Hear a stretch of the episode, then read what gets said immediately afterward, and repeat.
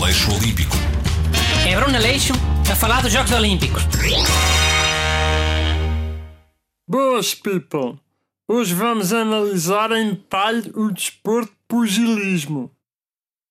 Busto, sabias que pugilismo é boxe? Sabia. Já, claro. Devias saber, devias. Olha, Renato, tu é que foste burro. Não é assim que se pergunta. Devias ter perguntado se ele sabia qual era o outro nome do pugilismo. E depois tinha de dizer, hein? Até parece que eu não sabia isso, por amor de Deus. Pois não sei se sabias ou não sabias. Mas agora nunca vamos saber, hein? O Renato foi burro. Já. Também não percebo porque é que nos Jogos Olímpicos chamam pugilismo. Boxe é uma palavra bem mais conhecida. Chamam pugilismo para não parecer que é um desporto de dar murros na cabeça das pessoas. Mas é na mesma. Também dão murros na barriga e nas costelas. Sim, mas dói menos que na cabeça. Hum, olha que não sei. Na barriga dói bué. Queres comentar? hein? Dou-te um murro na barriga e depois um na cabeça.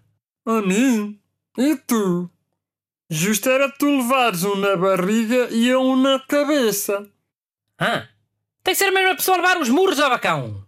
Para ver qual é que dói mais. Ah, já. Olha lá, vamos falar um bocadinho de pugilismo, pode ser? Este esporte é dividido em categorias de peso. Quantos Jogos Olímpicos de boxe é que ganhou o Mohamed Ali? Jogos Olímpicos?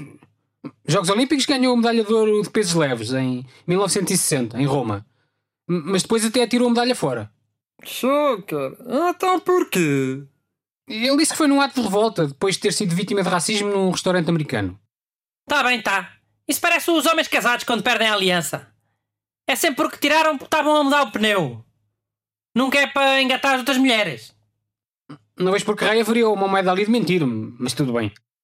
Porque é mais bonito ter uma história de resistência e lutar pelos direitos humanos, ou o que é que é, do que ter uma história de ter perdido a medalha, quando foi para os copos. E eu estou à vontade para dizer isso, que ninguém aqui gostava mais do Mohamed Ali do que eu. Pá, por acaso, este fim de semana, o meu pai perdeu a aliança de casamento a mudar o pneu do carro. Oh, espera lá. Esse do Mohamed Ali não foi os Jogos Olímpicos que também tiveram o Bud Spencer? Foi o Bud Spencer participou nas provas de natação. Caraca, os Jogos Olímpicos foram os melhores de sempre. Mohamed Ali, Bud Spencer. Olha, já que gostas dessas curiosidades, ficas sabendo que a Vanessa May participou nos últimos Jogos Olímpicos de Inverno. Ah, Vanessa May, aquela violinista, participou nos Jogos Olímpicos de Inverno, em ski.